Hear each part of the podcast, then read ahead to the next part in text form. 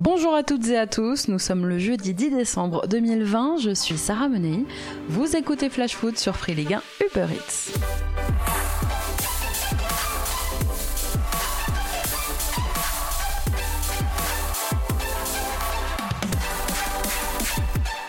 C'était une soirée particulière avec son lot de symboles et de gestes forts.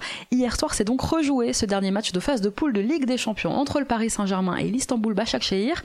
Dans un virage Auteuil désespérément vidé de ses supporters, une banderole soutien à Monsieur Webo, fier des joueurs Against Racism. Le football a donc repris ses droits. Si les Parisiens étaient déjà qualifiés depuis la défaite de Manchester United la veille, eh bien hier ils ont gagné la première place de ce groupe H, si importante à l'aube du tirage au sort des huitièmes de finale. Les joueurs de Thomas Tuchel se sont facilement imposés 5 buts 1 face aux Turcs grâce à un génial Neymar, auteur d'un triplé. Le Brésilien est devenu le premier joueur à inscrire 20 buts en Ligue des Champions avec deux équipes différentes. Et avec son doublé, un an après son dernier but dans la compétition, Kylian Mbappé a lui enfin mis un terme à une dizaine de buts en Ligue des Champions qui durait depuis 9 matchs déjà. À 21 ans et 11 mois, Mbappé est au passage devenu le plus jeune joueur à atteindre la barre des 20 buts en Ligue des Champions, devançant de 9 mois le précédent détenteur du record, un certain Lionel Messi. Allez, c'est parti pour notre tour des clubs.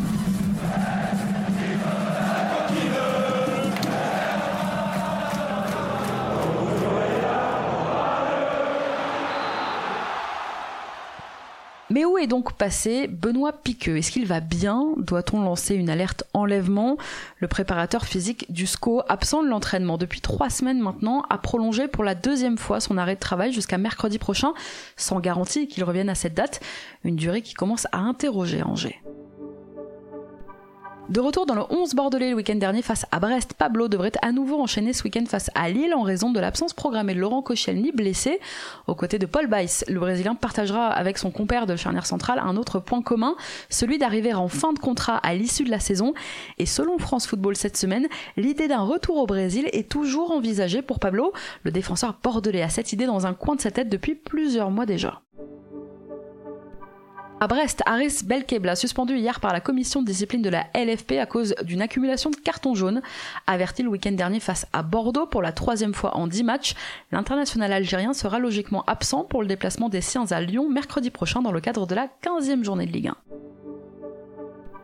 Alors que le racisme dans le foot est au cœur des débats cette semaine, le tribunal administratif de Dijon pourrait prochainement se prononcer pour l'annulation d'une sanction administrative touchant un supporter dijonnais suspecté d'avoir proféré des cris de singe à l'encontre d'un joueur. Souvenez-vous, c'était il y a à peine un an et demi, Dijon recevait Amiens et le défenseur amiénois Prince Guano avait été victime de cris donc racistes et l'homme avait été directement interpellé dans les tribunes. À Lens, même sanction pour Loïc Badet que pour Belkebla à Reims. Le défenseur lensois a écopé d'un match de suspension pour accumulation de 3 cartons jaunes en 10 matchs. La sanction prenant effet mardi à minuit, il sera suspendu pour le déplacement de mercredi prochain à Monaco. Et ce week-end, à domicile face à Montpellier, Lens sera déjà privé pour le même motif de Jonathan Gradit et de chèque de Courret. Deuxième représentant français restant engagé en Coupe d'Europe, déjà qualifié pour les 16e de finale de Ligue Europa, Lille a ce soir rendez-vous avec le Celtic Glasgow pour son dernier match de phase de poule. L'objectif, conserver la première place de ce groupe H. Pour ce qui est des compos probables, absent depuis un mois maintenant, Renato Sanchez fait son grand retour dans le groupe lillois au Celtic Park. Christophe Galtier a néanmoins annoncé qu'il ne titulariserait pas son milieu portugais, mais il pourrait entrer en cours de jeu. Au rayon des absents, le LOSC doit composer sans Adama Soumaoro, malade, Zeki Celik, encore trop court, tout comme Jérémy Pied et Louis Arrojo. Selon le journal L'équipe ce matin, Galtier pourrait aligner un 4-4-2, Mike Maignan dans les cages, protégé par sa charnière Sven Botman, José Fonte, Thiago Diallo au couloir droit, Reynildo à gauche, un milieu Boubacari Soumaré, Benjamin André, deux petits jeunes qui ont une chance à saisir ce soir sur les ailes avec Timothy Weah à gauche et Isaac Liadji à droite, et devant un binôme en forme, Youssouf Yazice et Jonathan David, de son côté déjà éliminé et très décevant dans cette poule avec un seul petit point au compteur après 5 journées, les Écossais devraient profiter de la réception des Dogs pour effectuer un peu de turnover. Celtic Lille, coup d'envoi à 21h. À Lorient, où on compte toujours quelques blessés, il y a une bonne nouvelle quand même, puisque Jérémy Morel et Stéphane Diarra ont pu reprendre l'entraînement individuel hier. Mathieu Saunier, qui depuis une semaine effectue des séances en intégralité, espère être opérationnel après Noël. Quant à Thomas Monconduit, il a lui aussi repris avec le groupe hier, mais il ne sera peut-être pas prêt avant la semaine prochaine. Peu de chance donc de le voir ce week-end face à Nîmes. On continue notre tour des clubs dans un instant, mais avant ça, place à notre déclat du jour et on reste à Lorient puisqu'elle est signée Loïc Ferré justement. C'est mon cœur qui parle. Et vous avez un chef d'espoir qui est une grosse bite. Pas avoir la grippe. Ni la gastro. C'est ça qu'a dit. Avant le match capital face à Nîmes de dimanche, et alors que Lorient, 19e, dernier ex je vous le rappelle au classement, Lorient qui n'a gagné que deux matchs en 13 journées de Ligue 1, et eh bien le président des Merlus, Loïc Ferry, a témoigné de toute sa confiance envers son entraîneur, Christophe Pellissier, envers son staff aussi et ses joueurs.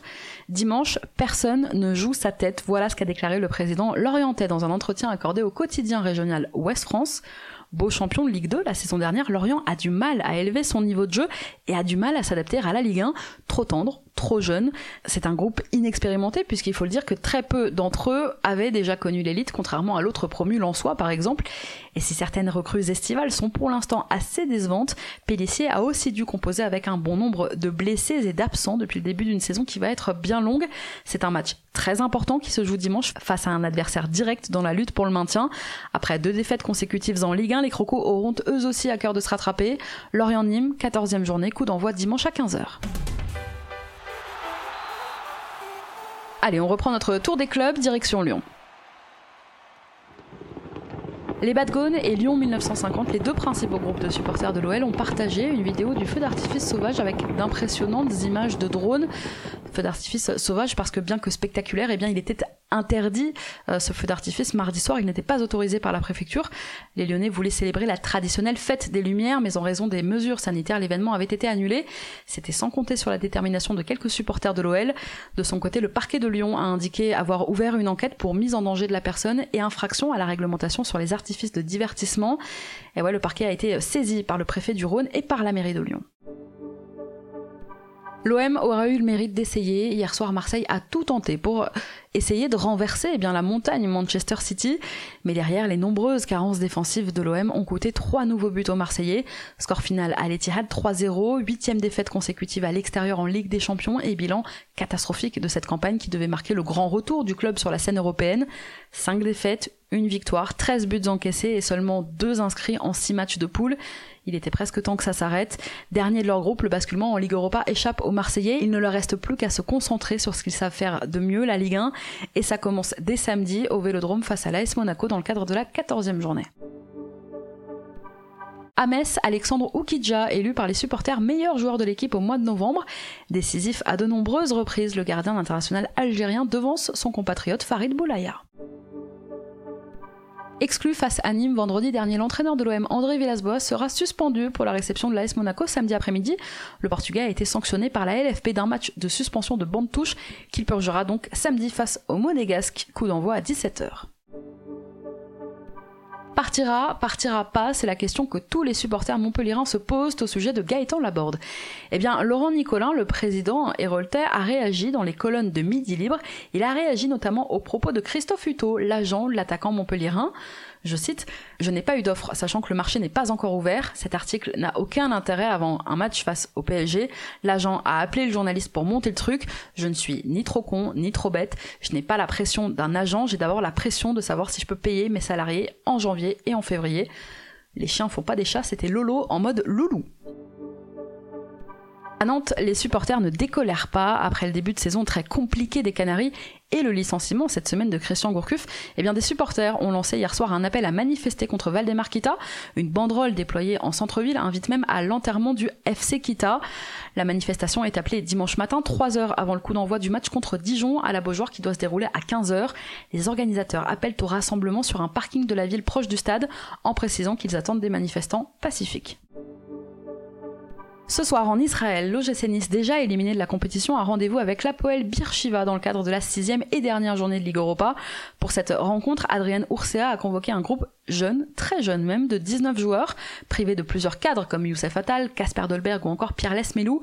Le nouveau coach niçois a décidé de laisser Walter Benitez, Jeffrey Adelaide, Stanley Nzoki, Danilo Hassan Kamara et Amin Gouiri au repos plus de deux ans après sa dernière apparition officielle sous le maillot des Aiglons, c'est donc Johan Cardinal qui sera titulaire ce soir dans le but du gym.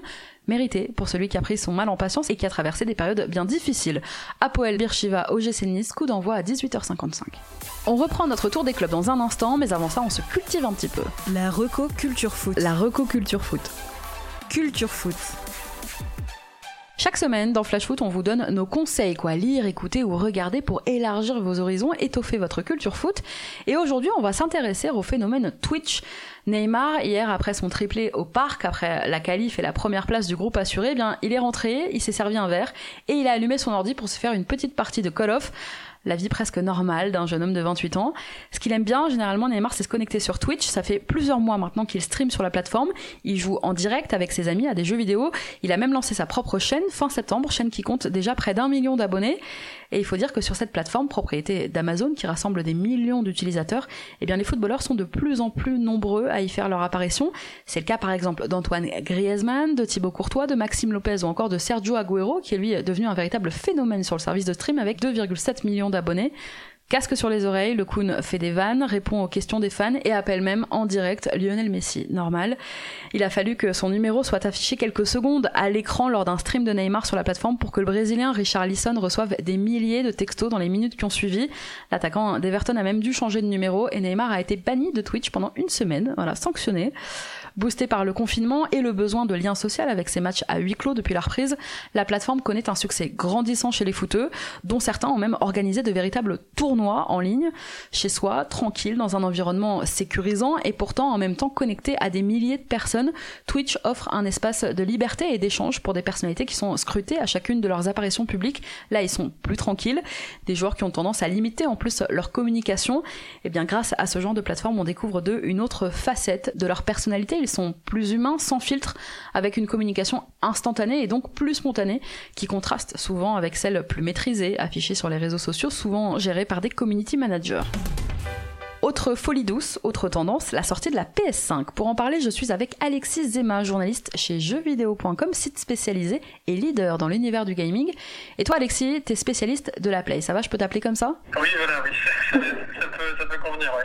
Alexis, la PS5 est sortie il y a un peu moins d'un mois et ça a été la folie furieuse, avec des commandes en click and collect pendant le confinement, des ruptures de stock, des vols de marchandises, même parfois, des arnaques sur les sites de revente sur Internet. Comment est-ce que tu expliques cet engouement pour la Play?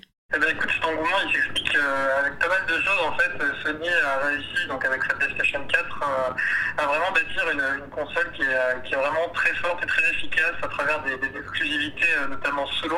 Un des gros jeux qui ont rendu la console vraiment très très très très populaire et donc qui faisait que les joueurs étaient vraiment en, droit et à raison d'attendre vraiment la, prochaine machine de, Sony. Et donc et donc voilà en fait il y a plusieurs annonces qui ont été faites pour le lancement et pas mal de gros jeux qui était, qui était disponible au lancement, notamment du Spider-Man. Euh, je ne vais pas forcément rentrer dans les détails pour expliquer euh, quel titre, euh, quel, enfin, à quoi correspond chaque titre, mais vraiment des, des, jeux qui font que quand on est connaisseur euh, de la, des machines de Sony, et on peut vraiment avoir, envie d'avoir cette machine euh, dès le premier jour, et donc c'est pour ça qu'on se retrouve avec, euh, avec des chiffres. alors les chiffres de vente pour l'instant sont estimés, hein. on parle à environ plus de 2 millions d'exemplaires dans la première semaine dans le monde au niveau des ventes, mais en tous les cas, Sony a communiqué officiellement sur des, une vente, en tout cas une première semaine record pour la, pour la PS5 et plus que la PS4 4 en son temps, donc, euh, qui était sorti il y, a, 7 ans maintenant. Et, donc, ouais, donc c'est un petit peu tout ça euh, qui fait que, beaucoup de personnes ont, envie d'y jouer rapidement et qu'au final, il y a malheureusement euh, pas énormément de personnes qui ont, pu, qui ont pu avoir la machine. À cause de la pandémie, Sony a dû faire face aussi à une hausse de la demande et aussi donc à son incapacité d'augmenter ses capacités de production à cause de problèmes d'approvisionnement, notamment en composants. Selon toi, est-ce qu'ils n'ont pas su anticiper cet engouement? Je ne saurais pas, je dirais pas forcément ça. En fait, j'avais fait un, article sur le sujet et en fait, on peut se rendre compte que par rapport à divers éléments, euh, notamment liés à certains calendriers de, euh, euh, pays asiatiques, en fait, les constructeurs ont depuis l'habitude de, mettre vraiment en fait en sûreté, de mettre en sécurité des composants vers la fin de l'année. donc la, PS5 est sortie le 12 novembre dans une partie du monde et le 19 novembre en, Europe et dans d'autres pays. Et, donc vraiment de, leur côté, ils ont mis, ils ont fait ce qu'il fallait pour avoir des composants. Donc après, évidemment, on n'a pas eu des explications forcément très très détaillées là-dessus, mais évidemment, on se doute que la pandémie a, pu, a pu créer des, soucis au niveau approvisionnement, ce genre de choses.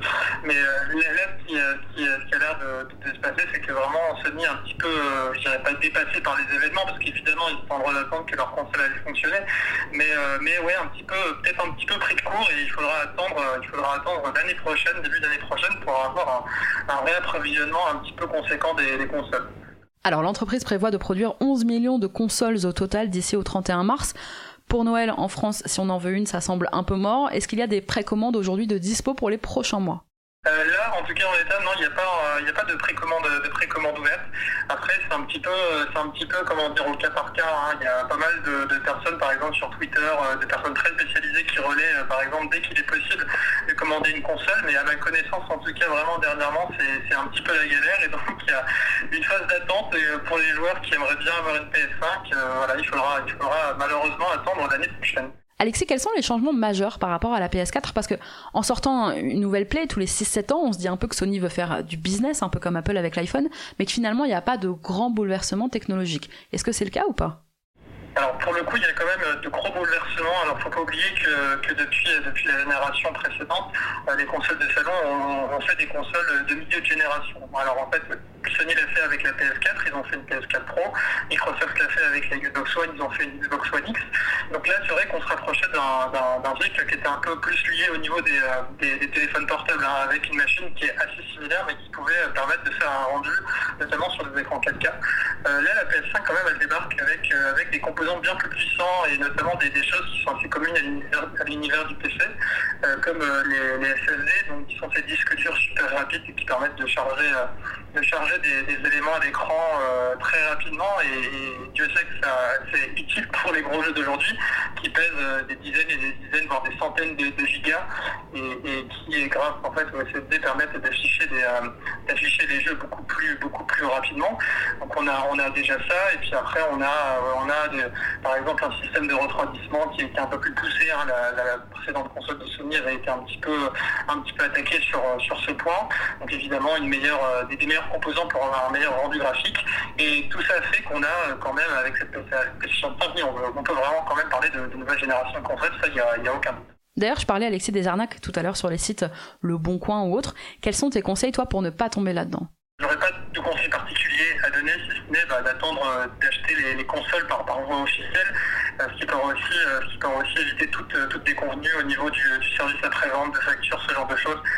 sachant que les machines, mine de rien, alors il me semble pas, il me semble pas que ça a été comment dire, qu'il y ait beaucoup de cas de problèmes techniques vraiment graves jusqu'à pousser à un renvoi au service après-vente qui, ont été, qui ont été mentionnés ou qui, nous ont été rapportés.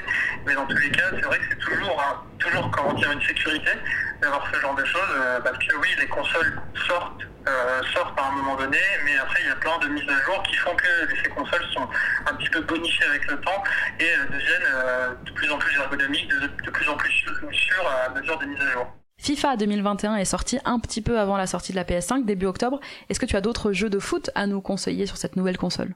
Euh, eh ben, écoute, euh, je t'avoue que le foot, c'est pas vraiment, je pas vraiment mon rayon, en tout cas pour FIFA 21. Il y a, il y a euh, si je dis pas de bêtises, un, patch euh, nouvelle génération qui est arrivé ou qui arrivera bientôt. Et c'est vrai que c'est un petit peu, un petit peu FIFA et PES hein, qui, qui, trustent vraiment le, bah, le, haut du panier au niveau des, des jeux de foot. Hein qui sont, quasiment seuls sur ce, tableau-là. Il n'y a vraiment pas d'outsider? Euh, Il n'y a, pas, non, il y a vraiment, il y a, pas d'outsider. Hein. C'est vraiment, c'est vraiment un petit peu, c'est ce qui se fait de, mieux, ce, que les joueurs achètent le plus.